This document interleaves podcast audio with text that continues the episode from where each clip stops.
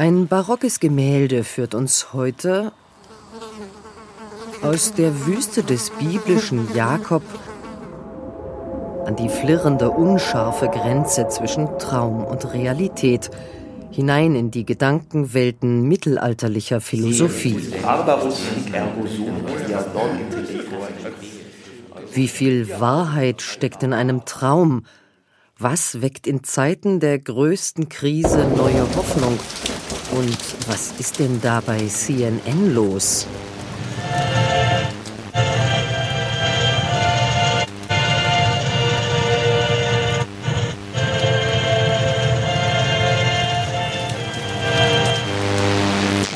Guten Tag, ich bin Sophie Ruch und bei mir sind vom Sonderforschungsbereich Episteme in Bewegung der Freien Universität Berlin die Philosophin Anne Oysterschulte. Schönen guten Tag. Und die Judaistin Hanna Zoe Trauer. Hallo. Und Sie hören Hinter den Dingen. 5000 Jahre Wissensgeschichte zum Mitnehmen und Nachhören. Engel auf der Leiter oder wie im Traum das Wissen vom Himmel fällt. Anne Oysterschulte und Hanna Zoe Trauer untersuchen, was für eine besondere Form von Wissen sich in Träumen, in visionären Erfahrungen oder Prophezeiungen mitteilt. Ist das überhaupt Wissen?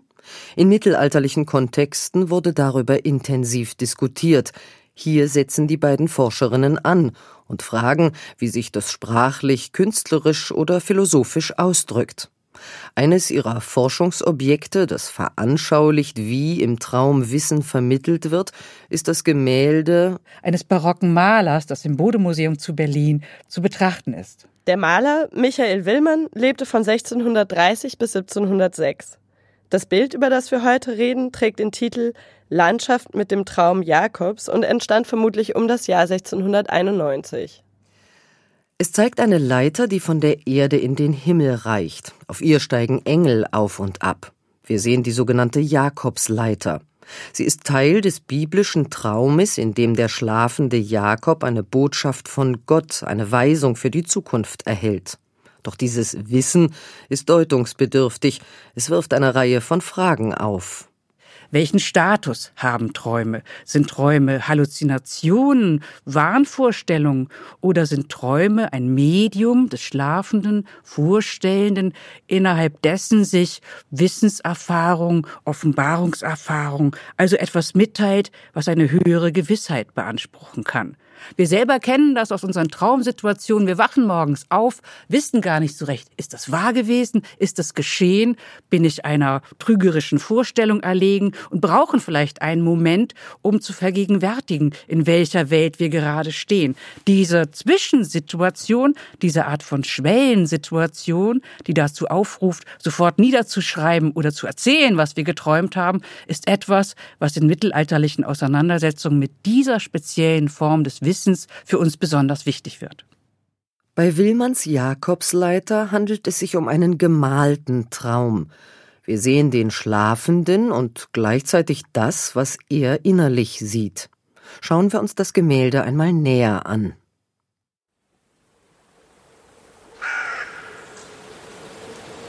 Es zeigt eine barocke, sehr bewegte, satte Landschaft mit einem Bach. Im Bildvordergrund ist sie dunkel fast ein wenig unheimlich und bizarr, gerahmt von hoch aufschießenden Baumgruppen. Wir sehen geradezu, wie der Wind in die Äste und das Blattwerk fährt, wie sie sich rauschend bewegen und Schatten werfen auf eine Landschaft, die sich zwischen diesem Blättergewölk in den Bildhintergrund öffnet. Wir blicken wie durch ein Tor in die weite Landschaft. In der Ferne wird es heller. Im Vordergrund, rechts unten, liegt der schlafende Jakob den Kopf auf einen Stein gebettet. Von ihm ragt diagonal eine Leiter in den Himmel, von rechts unten nach links oben, auf der Engel auf und absteigen. Die Leiter führt hinauf in himmlische Regionen, durch die Wolken, wo es immer heller wird. Sie geht schließlich in einer Lichtfläche auf, wo sich ganz vage und nur in Umrissen erahnen lässt, dass Gott sich dem Träumenden zeigt.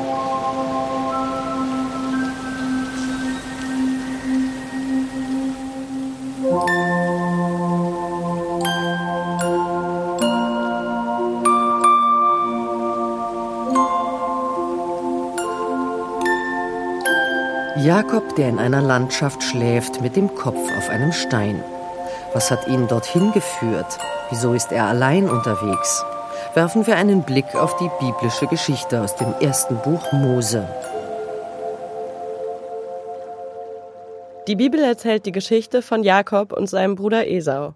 Jakob, der jüngere von beiden, erschleicht sich durch einen Trick den Segen des Vaters, der eigentlich dem älteren Esau gegolten hätte. Und als dieser Betrug auffliegt, muss Jakob fliehen, weil er fürchtet, dass der Bruder ihn umbringen könnte. Er flieht deswegen zu seinem Onkel und macht sich alleine auf durch die Wüste und befindet sich eigentlich in einer ganz fundamentalen Krisensituation. Er muss alles zurücklassen, was ihm lieb und teuer ist. Er weiß nicht, ob er je zu seiner Familie zurückkehren kann und wann er zu seiner Familie zurückkehren kann. Und er weiß auch im Grunde eigentlich nicht, ob es für ihn überhaupt noch irgendeine Zukunft gibt und ob er noch Gottes Beistand hat. Und dann geht die Sonne unter und es wird auch noch Nacht. Jakob sucht sich noch einen Stein, auf den er seinen Kopf legen kann, um zu schlafen. Und in dieser verzweifelten Situation hat er dann den folgenden Traum. Und er träumte, und siehe, eine Leiter war auf die Erde gestellt, und ihre Spitze reichte zum Himmel, und siehe, die Engel Gottes stiegen daran auf und nieder. Und siehe, der Herr stand darauf und sprach, Ich bin der Herr, der Gott Abrahams deines Vaters und der Gott Isaaks. Das Land, auf dem du liegst, werde ich dir geben und deinem Samen und dein Samen wird sein wie der Staub der Erde, und du wirst dich ausbreiten gegen Abend und Morgen, Mitternacht und Mittag. Und es werden gesegnet durch dich und deinen Samen alle Geschlechter der Erde. Und siehe, ich bin mit dir und werde dich behüten, wohin du auch gehst, und werde dich zurückbringen in dieses Land, denn ich werde dich nicht verlassen, bis das ich getan habe, was ich dir gesagt habe.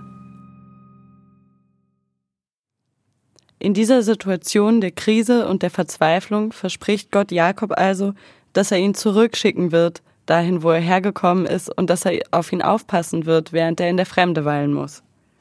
Nachdem Jakob aufwacht, versteht er sofort, dass sein Traum eine größere Bedeutung hatte. Er sagt, hier ist das Haus Gottes, hier ist das Tor zum Himmel, und er stellt diesen Stein, auf den er seinen Kopf gelegt hatte, als Denkmal auf, um diese Stelle zu markieren. Und das Versprechen, das Gott ihm in dieser Krisensituation gegeben hat, dass er viele Nachfahren haben wird, dass sie gesegnet sein werden und dass sie auch genau dorthin in dieses Land zurückkommen werden, bekommt dann eben auch insofern institutionelle Bedeutung, als Jakob der Vater von zwölf Söhnen werden wird, die die zwölf Stämme Israel repräsentieren. Das heißt, dieser Traum und das Versprechen, das Gott ihm im Traum gegeben hat, wird zur Legitimation für die Israeliten, für die zwölf Stämme Israels und dafür, dass sie von Gott gesegnet sind. Halten wir fest, mit dem Traum des Jakob wird gewissermaßen im wahrsten Sinn des Wortes, so auch im Gemälde zu sehen, ein Grundstein gelegt für die Begründung einer Institution, die dann im Juden- und Christentum eine große Bedeutung gewinnt. Entscheidend wird nun aber die Frage, welche Gewissheit genau diese Traumoffenbarung gewinnen kann. Wie lässt sich die Offenbarung Gottes an Jakob und damit der Anspruch an die Begründung einer Institution bewahrheiten. Man kann hier deutlich sehen, dass gerade der Traum die Scharnierstelle wird, an der ein Wissensanspruch und damit die Geltung dessen, was Gott an Jakob offenbart, quer zu den Religionen und Traditionen zu einem Grundproblem wird. Welche Berechtigung hat Traumwissen? Welche höhere Quelle bringt sich hier zur Geltung? und welche wissenschaftlichen Grundlegungen müssen herbeigeführt werden, um das zu bestätigen. An dieser Stelle greifen philosophische, vor allen Dingen pagane Traditionen ein, um zu klären, welchen Status Wissen, das im Traume erfahren wird, erlangen kann.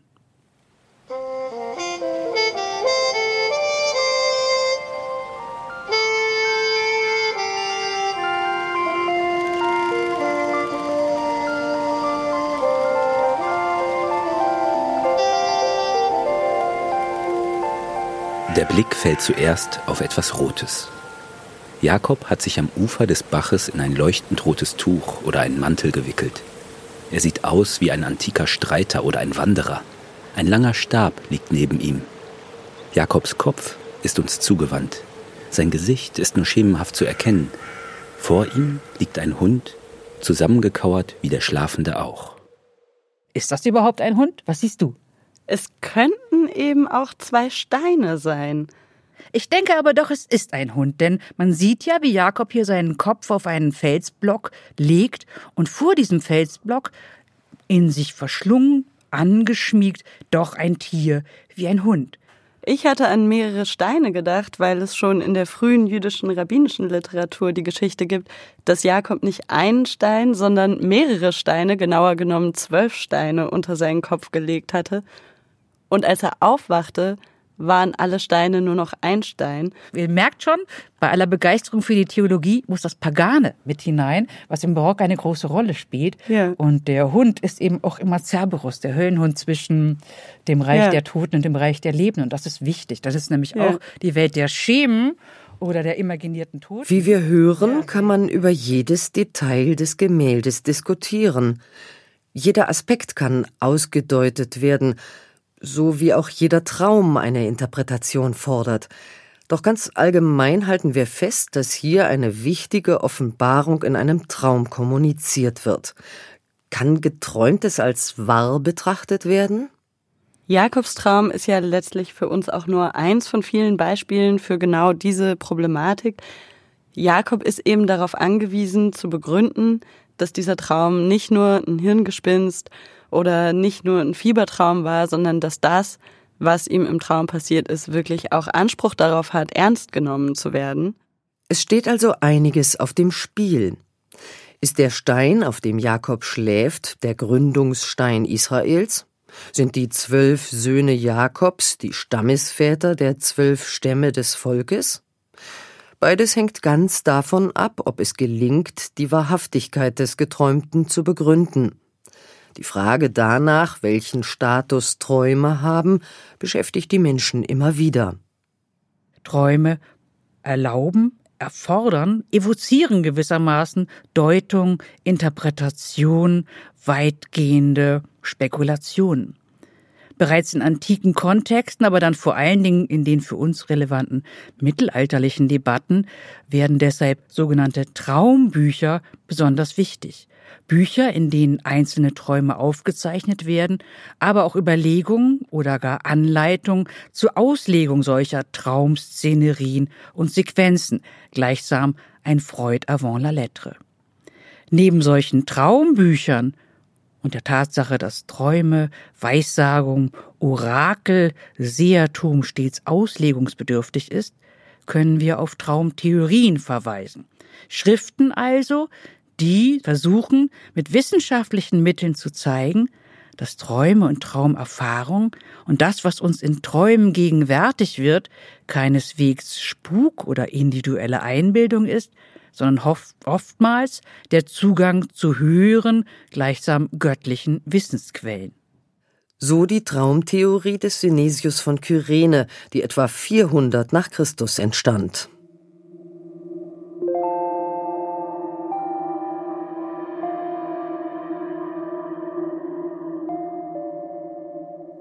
sehen wir doch Farben, hören Geräusche und haben die deutlichste Vorstellung von Gefühl, ohne dass die körperlichen Organe in Tätigkeit sind. Und wer weiß, ob nicht diese Wahrnehmung höher erachtet werden muss. Denn wir kommen mittels ihrer häufig mit Göttern zusammen, die uns warnen, prophezeien oder sonst wie über die Zukunft aufklären.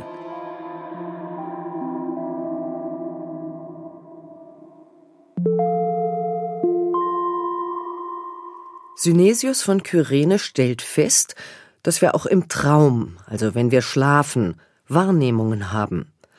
Gemeint sind innere, sinnliche Vorstellungen.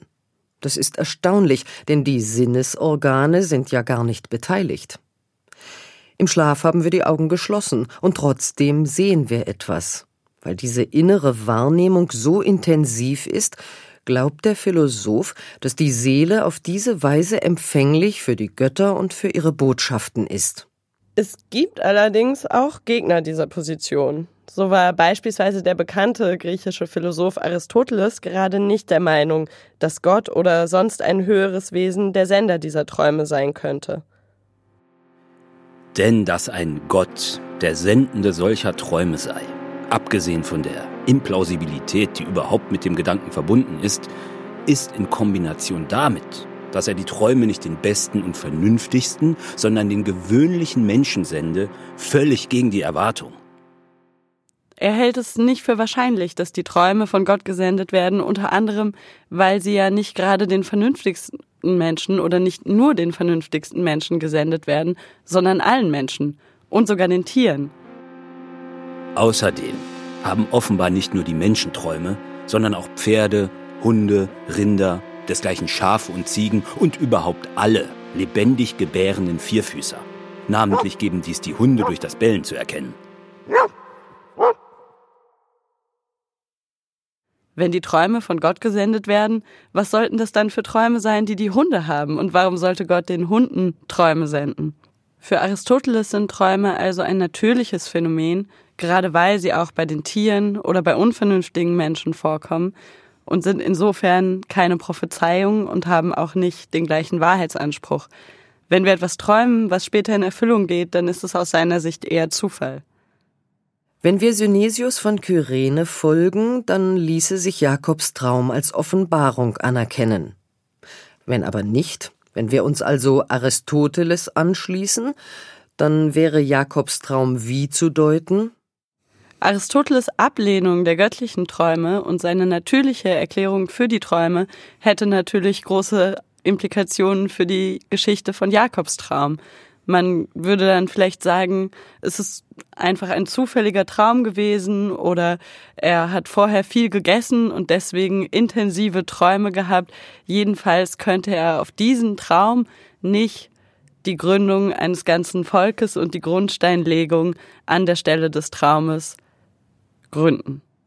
Einmal abgesehen davon, dass über die Traumfähigkeit von Hunden noch zu diskutieren wäre, ist vielleicht eine Besonderheit der geistesgeschichtlichen, philosophiehistorischen Auseinandersetzung, dass Aristoteles versucht, Träume zu naturalisieren und damit so etwas wie höhere Wesen, Sehertum, göttlichen Einfluss zu eliminieren, nicht unbeantwortet stehen bleibt gerade die aristotelische Tradition im mittelalterlichen Kontext zeigt auf überraschende Weise, wie eine Umdeutung aristotelischer Schriften der Einfluss von Platonismen und Neuplatonismen, aber gerade die arabischen Übersetzungen aristotelischer Texte die Offenbarungsquelle Gott oder ein höhere, eine höhere Instanz wieder zur Geltung bringen und den Versuch, den Traum auf rein physiologische Körperrestbewegung zurückzuführen,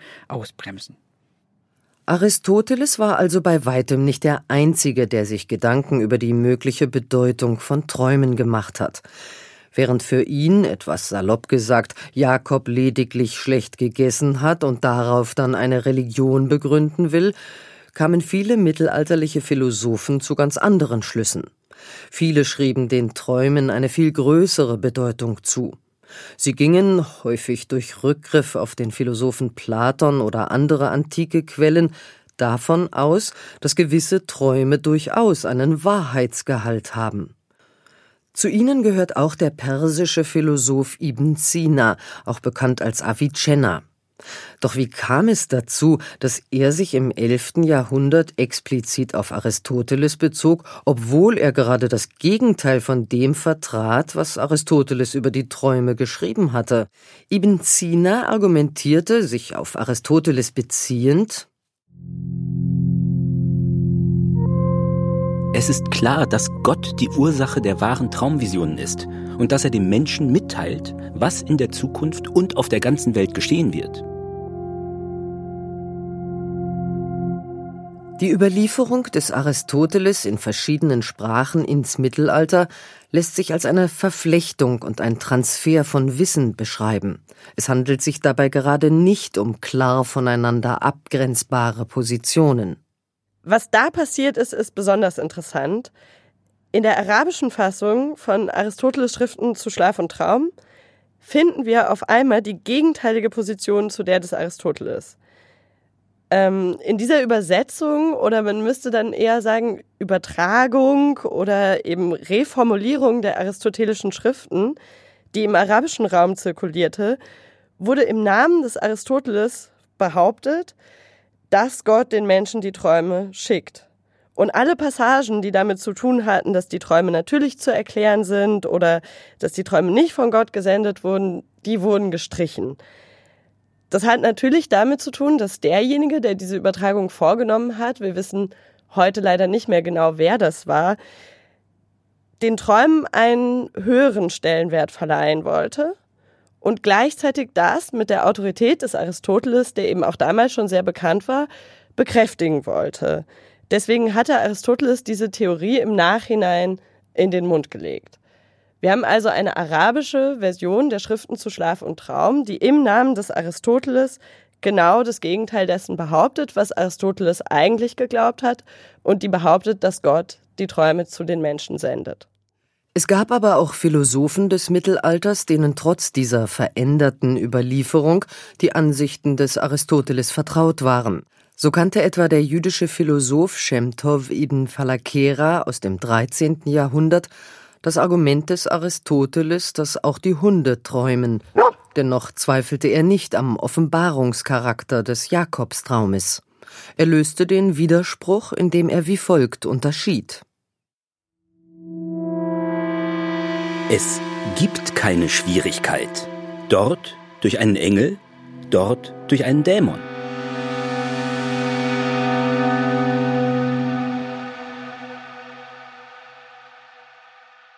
Dass Träume auch von Dämonen gesendet werden können, war ein verbreiteter Glaube. Und Falakera greift das hier auf, um zu erklären, dass Träume eben zwei verschiedene Ursachen haben können. Das heißt, einerseits können die Hunde träumen und diese Träume sind eben nicht wahr und auch nicht von Gott gesendet. Andererseits können aber die Menschen trotzdem von Gott gesandte Träume haben. Und Falakera beschäftigt sich dann auch mit dem Traum Jakobs und versucht eben zu erklären, wie Jakob im Traum dieses göttliche Wissen erhalten konnte. Und das passiert laut Falakera über die Verbindung des menschlichen Verstandes mit einer höheren Sphäre. Um jetzt diese eher philosophische Erklärung mit der biblischen Geschichte in Verbindung zu bringen, legt Falakera die Bibelstelle Wort für Wort aus und dabei versteht er den hebräischen Satz Ba Hashemish, was bedeutet, die Sonne geht unter, ganz, ganz wörtlich, dann kann es nämlich auch bedeuten, die Sonne kam. Und hier versteht er das Erscheinen der Sonne und eigentlich ihr Erstrahlen in dem Moment als das Strahlen von einem göttlichen Licht, durch das Jakob dieses göttliche Wissen vermittelt wird. Vielleicht kann man an dieser Stelle noch mal festhalten, dass damit der Traum selbst die biblische Situation in den Hintergrund rückt, die Psychologie, also die Frage, welche Stelle im Bewusstsein und hier die Imagination oder die Empfänglichkeit für eine Art höheres Licht symbolisiert durch die Sonne und ihre Ausstrahlung, größere Relevanz bekommt. Das zeigt sich in einer Fülle von mittelalterlichen Auseinandersetzungen quer durch die Konfessionen und theologischen Hintergründe als erkenntnispsychologische Frage. Wie wird die Sonne im platonischen Sinne derjenige Planet, der als Ausstrahlung eines göttlichen Lichtes in die individuelle Seele wirkt, wie wird dieses göttliche Licht in der einzelnen Seele wirksam? Was weckt sie auf? Wie wird die Vermittlung zwischen überhimmlischer Wirkquelle und seelischer Eigentätigkeit gedacht? Hier kommt die Imagination als Mittlerstelle ins Spiel. Diese Assoziation von Licht und göttlichem Wirken dieses Strahlen der Offenbarung sehen wir auch auf dem Bild von Willmann.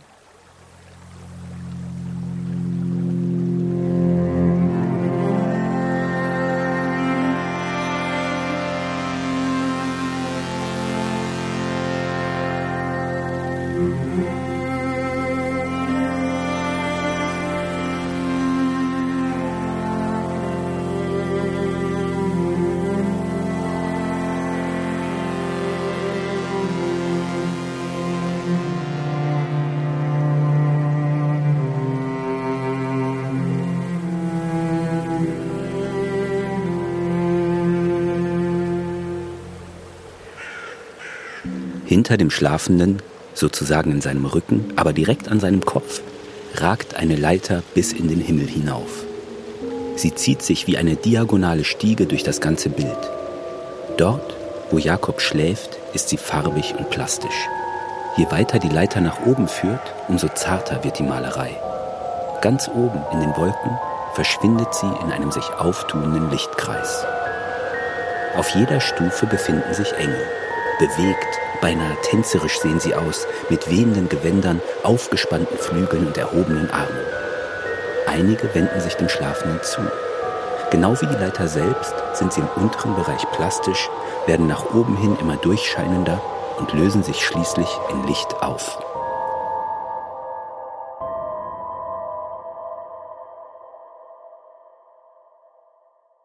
Akzeptieren wir nun also, dass Jakob im Traum, vermittelt über die Engel, göttliches Wissen empfangen hat.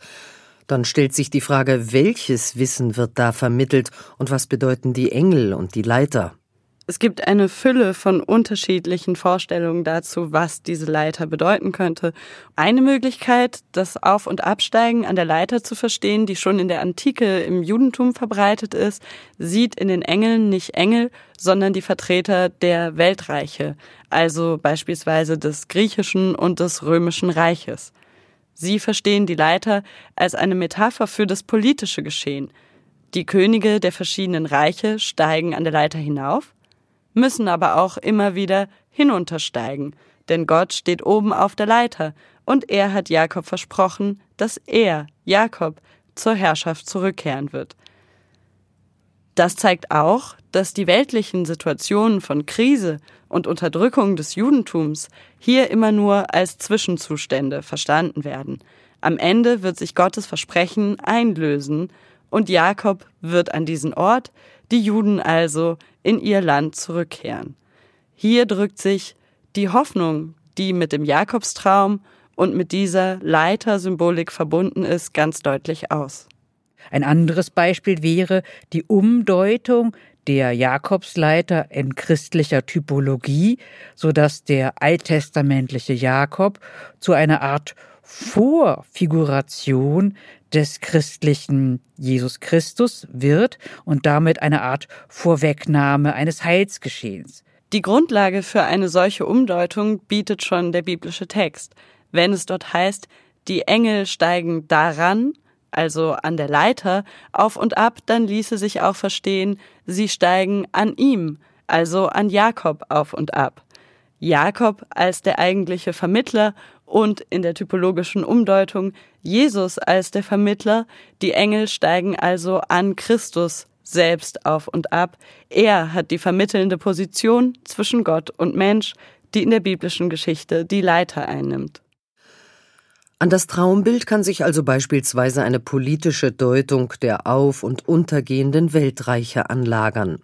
In der christlichen Theologie kann bei der Jakobsleiter Christus an die Stelle von Jakob gesetzt werden. Jakob wäre so gewissermaßen der biblische Vorbote Christi, wodurch sich das, was im Alten Testament erzählt wird, im Neuen Testament erfüllt. Es gibt auch eine Fülle von Ausdeutungen, die zu einer Verselbstständigung der Leiter führen und diese Leiter mit einer Vielzahl von Konnotationen umdeuten. Wir vergessen also weitgehend Jakob oder Christus, sondern nehmen die Leiter als diejenige Instanz, an die sich verschiedene Deutungen anlagern. Ein Beispiel dafür sind die mittelalterlichen Wissensleitern. Als so etwas wie ein innerseelischer, erkenntnispsychologischer Aufstieg in verschiedenen Graden oder auf verschiedenen Stufen von einem sinnlichen, vorgestellten, rationalen Wissen bis zur höchsten Einsicht. Wie es sechs Stufen des Aufstiegs zu Gott gibt, so auch sechs Stufen der seelischen Kräfte, durch die wir von den tiefsten zu den höchsten Dingen aufsteigen, von den äußeren zu den inneren, von den zeitlichen zu den ewigen. Die Stufen sind Sinneswahrnehmung, Vorstellungskraft, Verstand, Vernunft, Einsicht und die Spitze des Geistes.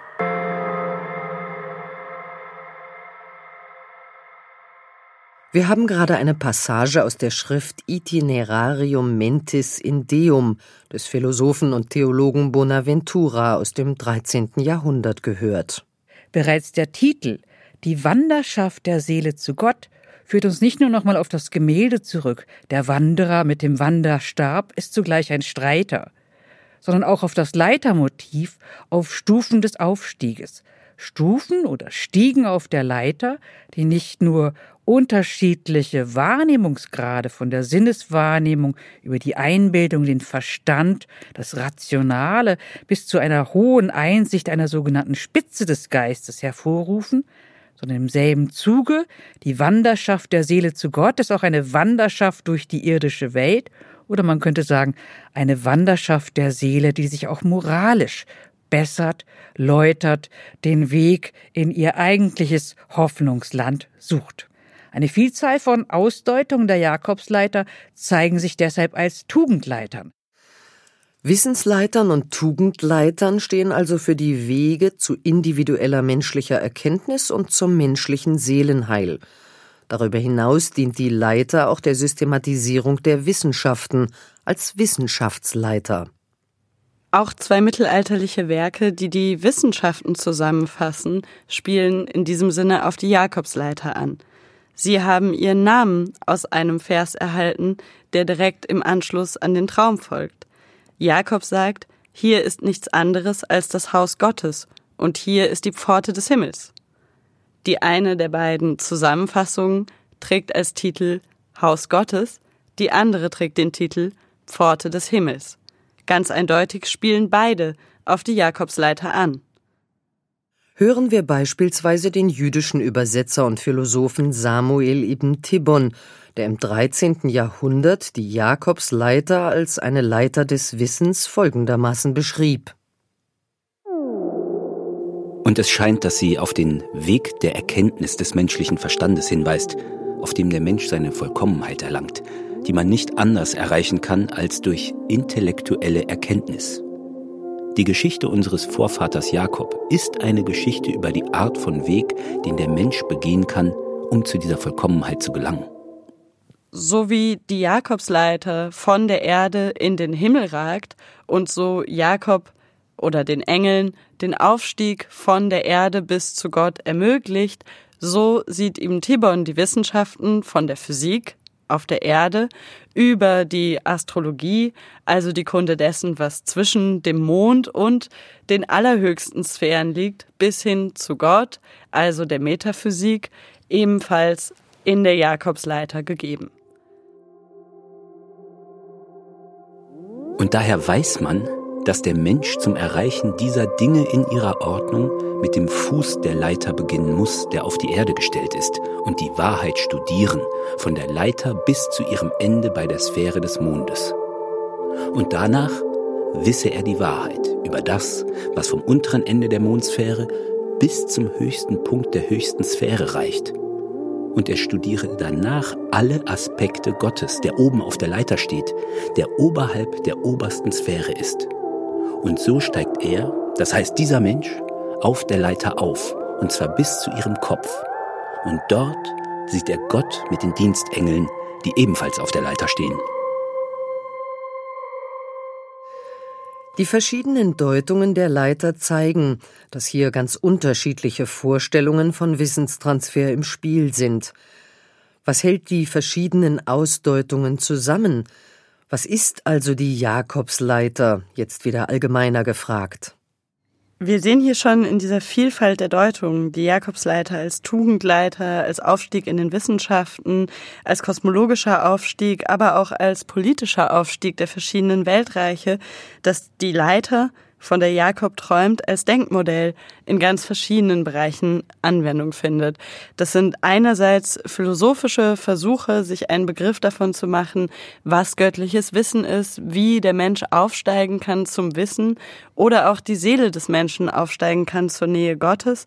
Andererseits auch ganz andere Fragen, die ebenfalls bereits in der biblischen Erzählung angelegt sind, Fragen nach Krise und Hoffnung. Jakob auf der Flucht, der von Gott wieder Versicherung erhält, spiegelt sich in der politischen Deutung von den unterdrückten Juden, die anhand der Jakobsleiter die Versicherung erhalten, wieder zur Herrschaft aufzusteigen, wieder in Sicherheit zu kommen. Wenn wir die Leiter nicht nur als Denkmodell sehen, sondern auch als Kippfigur und vielleicht nochmal den Blick zurückwenden auf das Gemälde, die Leiter, die vom Himmel in die Erde führt oder umgekehrt von der Erde zum Himmel aufragt, dann scheint uns diese Verbindung unproblematisch. Tatsächlich aber spielt sich hier oder zeigt sich hier eine Art paradoxer Übergängigkeit. Denn wie sollten wir diese Vermittlung zwischen materiellem und immateriellem, zwischen einer überzeitlichen Hoffnung und dem irdischen Ungeschick, den Katastrophen, den Verheerungen der irdischen Welt tatsächlich begreifen können? Welche Sicherheit hat eine göttliche Offenbarung, die wir niemals gänzlich auszuweisen in der Lage sind, und das Verhältnis menschlicher Erkenntnungs- oder Wahrnehmungsfähigkeit im Verhältnis zu dieser? Die Kippfigur, das Umschlagsmoment und nichts anderes heißt Krise, ein Punkt der Entscheidung, aber auch des höchsten Konflikts, wird in der Jakobsleiter immer mitgedacht.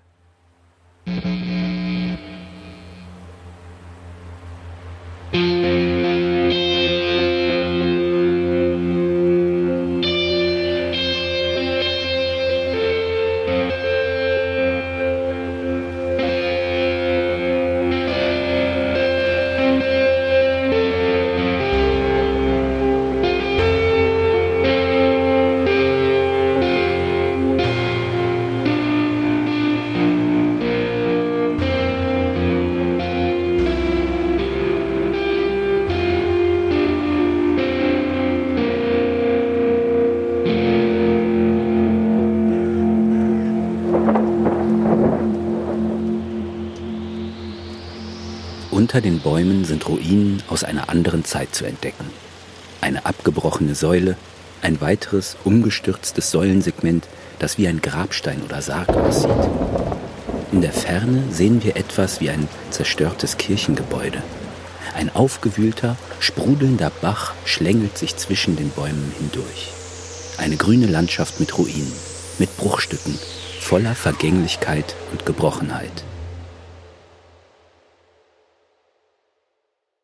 Die Jakobsleiter, haben wir gehört, kann nicht nur im Hinblick auf die Bibelstelle, sondern umfassender als Kippfigur in einer Krisensituation aufgefasst werden, als Verweis auf einen möglichen Umschlagsmoment hin zu einem Weg aus der Krise, als Hoffnungsschimmer.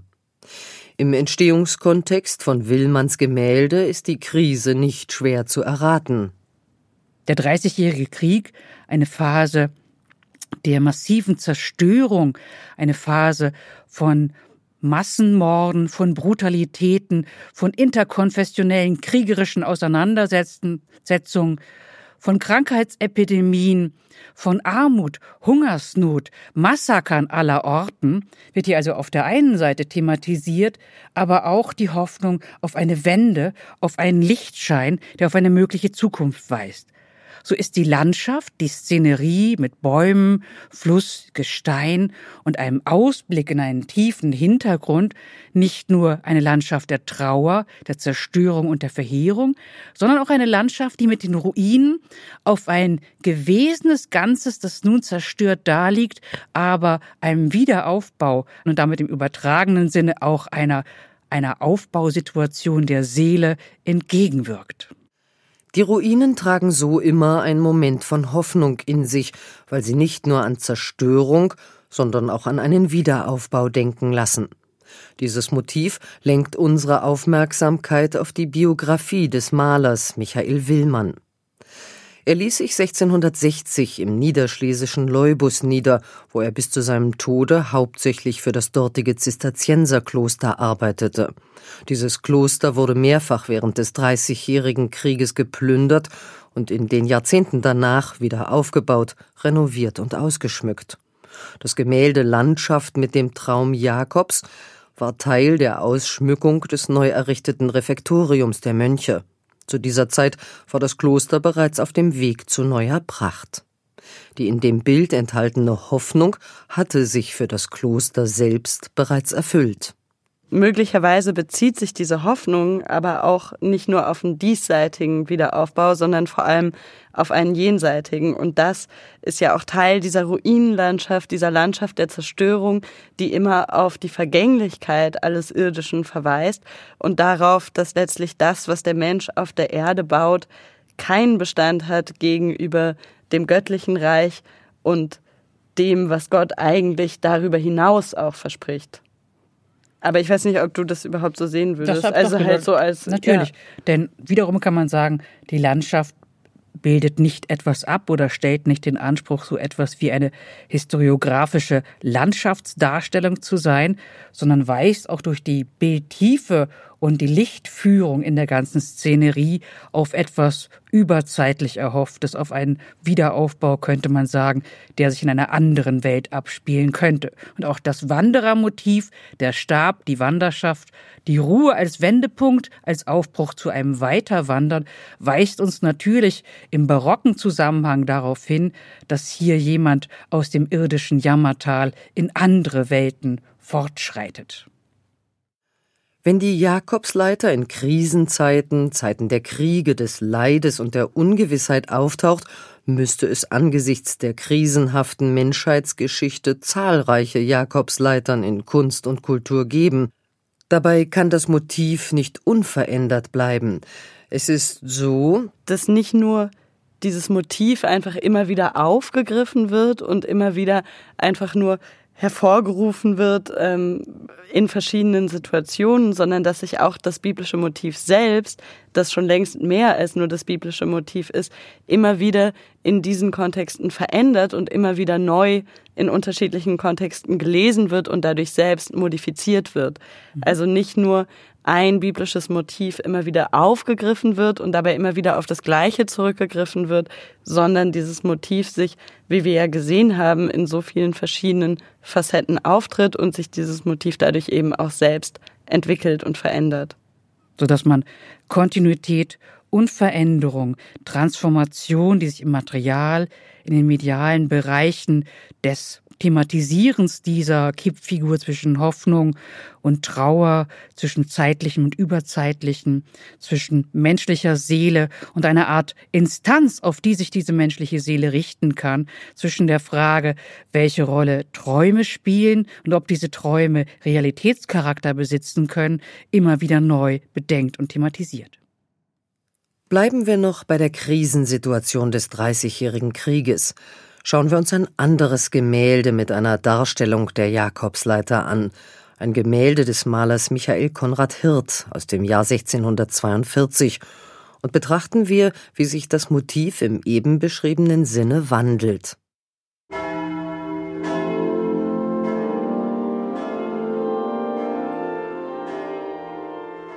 Ganz in der Nähe des Bode-Museums auf dem Alexanderplatz in der Marienkirche finden wir noch eine Darstellung Jakobs und Jakobs Traum. Auch auf diesem Bild sehen wir den schlafenden Jakob in einen roten Mantel gewickelt. Auch auf diesem Bild eine Landschaft mit rechts einer Baumgruppe und links einem kleinen Bach.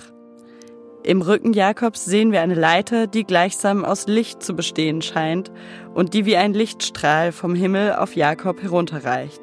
Der schlafende Jakob ist zugleich der verstorbene Bürgermeister Heinrich Retzlow. In diesem Bild spiegelt sich zugleich seine ganz individuelle Hoffnung auf ein besseres Leben nach dem Tod und auf Erlösung. Ganz bewusst wird hier also der Traum Jakobs mit Christus und der Auferstehung in Verbindung gebracht. Im Rahmen steht, Christus ist mein Leben, Sterben ist mein Gewinn. Haben wir am Gemälde des Berliner Bürgermeisters gesehen, wie eine Individualperson sich historisch als Heilsträger, als christologische Figur inszeniert. So wird sichtbar, dass im Fortgang der Zeiten die Motivik der Jakobsleiter und das Moment zwischen Krise und Hoffnung, die Kippfigur, vor allen Dingen in Krisensituationen der Moderne eine besondere Rolle zu spielen beginnt und vor allen Dingen musikalisch im wahrsten Sinne des Wortes Karriere macht.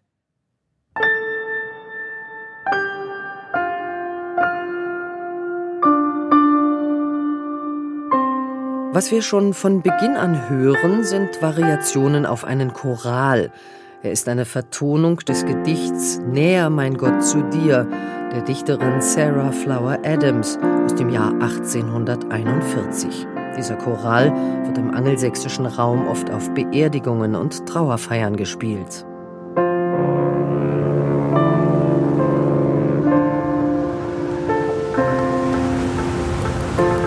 Berühmte Orchester auf der Titanic soll übrigens genau diese Melodie beim Untergang des Schiffes gespielt haben.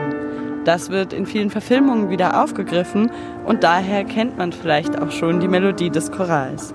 Die Titanic geht unter, doch das Orchester spielt. Der Klang weist über den Untergang der Titanic hinaus.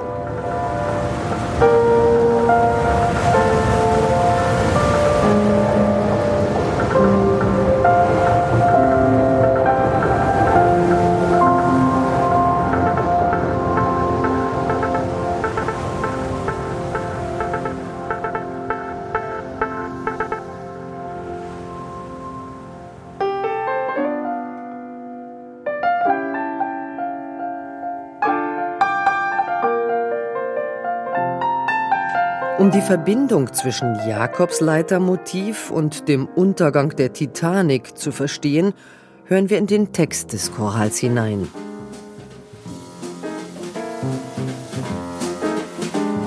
Bricht mir wie Jakob dort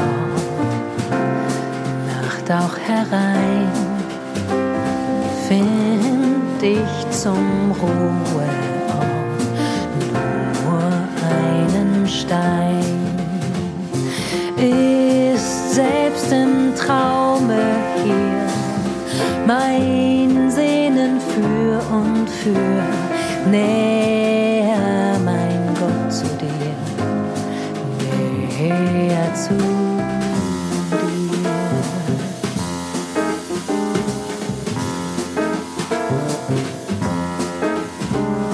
Geht auch die Schmach aufwärts gar steil,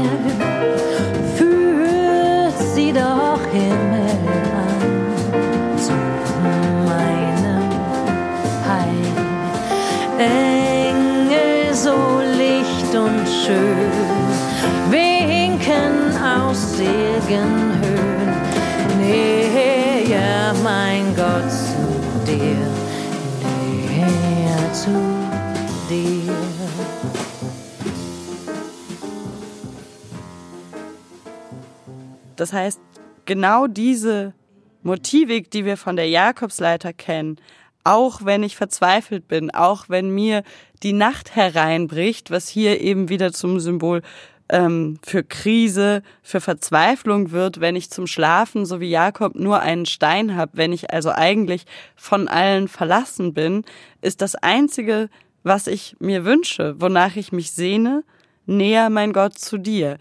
Das heißt, von Gott seiner Anwesenheit versichert zu werden und eigentlich genau das zu erfahren, was Jakob eben in genau dieser Situation der Krise und der Flucht erfahren hat.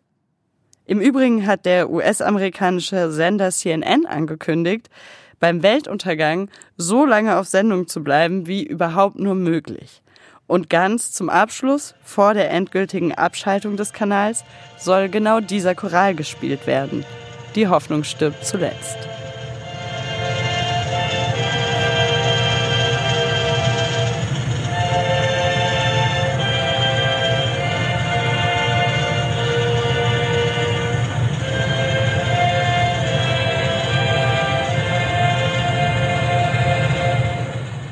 Diese Hoffnungs- und Krisenzeichen, die Jakobsleiter, die in diesem Choral prominent zur Sprache gebracht wird, spielt in einer Fülle von Darstellungstraditionen, literarischen Auseinandersetzungen oder musikalischen Inszenierungen des 20. Jahrhunderts eine große Rolle.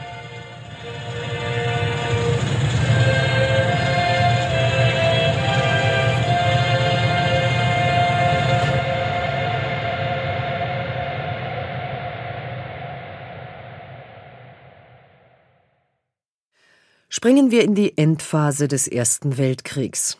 Der Komponist Arnold Schönberg, bekannt für seine Kompositionen in der Zwölftontechnik und für den Einsatz von dissonanten Klängen, schrieb ein Oratorium für Soli, Chöre und Orchester mit dem Titel Die Jakobsleiter. So sehr Schönberg über die Jahrzehnte mit der Fertigstellung dieses Werkes rang, es blieb unabgeschlossen. Aus der Erfahrung von zwei Weltkriegen verhandelt das Oratorium Fragen der menschlichen Existenz. Ist es in der Moderne angesichts des Zivilisationsbruchs und der Unmenschlichkeit des Krieges überhaupt möglich, an der Religion festzuhalten? Oder fußt die Hoffnung auf ein Fortleben, sei es in der Erinnerung oder in der Liebe, auf anderen Grundlagen? Anders vielleicht als in der stark gebrochenen, von einer intensiven, krisenhaften, verzweifelten, von Misstrauen angesichts der hoffnungslos verheerten Zuständlichkeit der Welt geprägten Intonierung Schönbergs finden wir in Popularkulturen vielfach Auseinandersetzungen mit der Jakobsleiter, die motivisch auftaucht, insbesondere in der Popkultur als Stairways to Heaven, als eine Art Leiter, die zumindest als Sehnsuchtsfigur ähnlich wie vielleicht in der Malerei Chagall's, sehr viel mehr den Aspekt des Verträumten, der Sehnsucht, der Imagination, des traumwandlerisch Möglichen inszenieren und akustisch, malerisch oder literarisch vor Augen und Ohren stellen.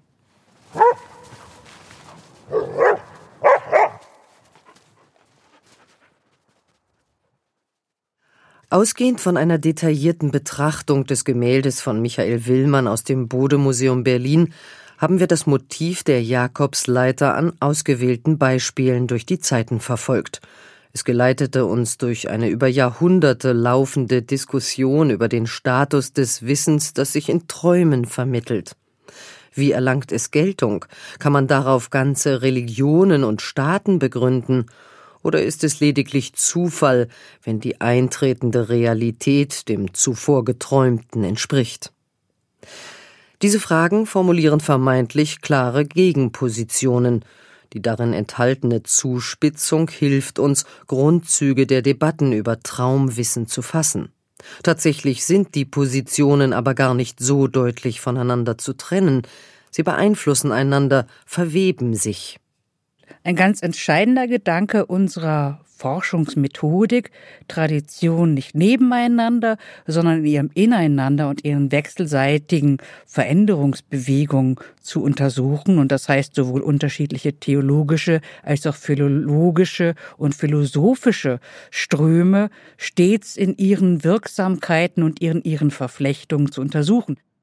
Die Jakobsleiter wird auf vielfache Weise theologisch, philosophisch und politisch ausgedeutet, als Leiter des Auf- und Abstiegs der Weltreiche, als Wissensleiter, als Wissenschaftsleiter, als Tugendleiter.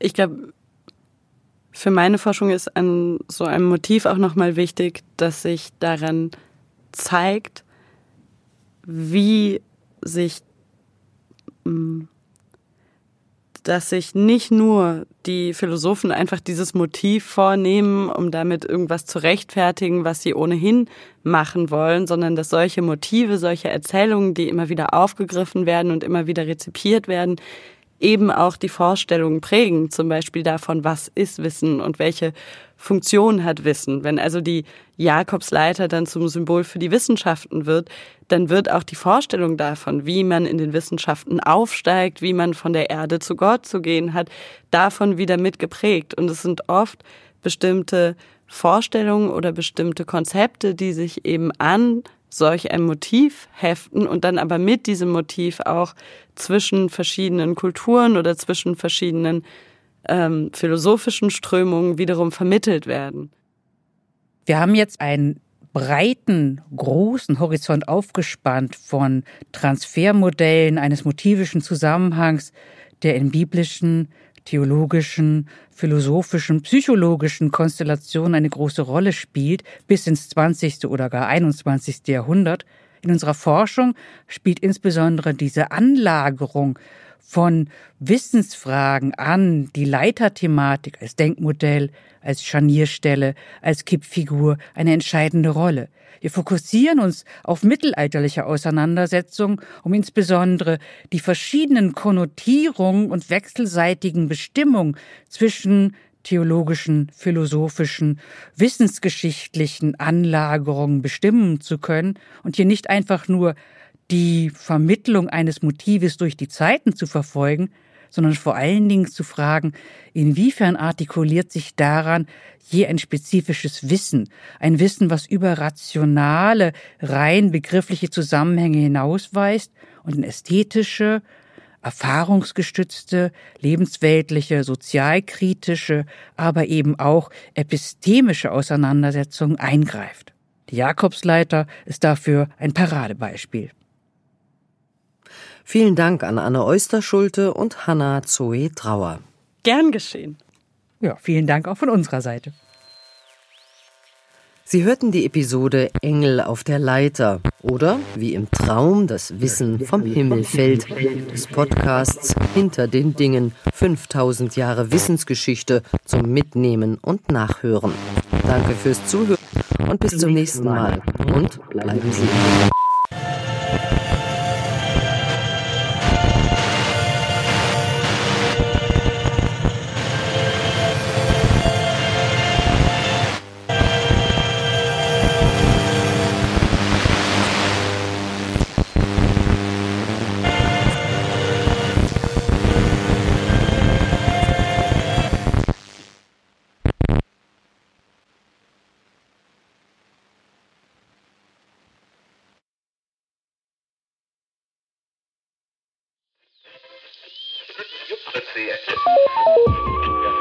Das war Engel auf der Leiter oder wie im Traum das Wissen vom Himmel fällt. Aus der Reihe Hinter den Dingen 5000 Jahre Wissensgeschichte zum Mitnehmen und Nachhören. Eine Produktion des Sonderforschungsbereichs Episteme in Bewegung an der Freien Universität Berlin. Federführend Christiane Hasselmann, Jan Fussek, Armin Hempel und Katrin Wächter. Ein Podcast mit Anne Oysterschulte und Hanna Zoe Trauer. Stimmen Friederike Kreutsch sowie Matthias Kelle. Die Jazzfassung des Chorals Näher mein Gott zu dir wurde eigens für diesen Podcast produziert. Gesungen von Zelda Kaya, am Klavier Armin Hempel, am Kontrabass Thomas Peralta und am Schlagzeug Jens Baumann. Diese Folge ist in Kooperation mit den staatlichen Museen zu Berlin entstanden. Deutschlandfunk Kultur ist Medienpartner.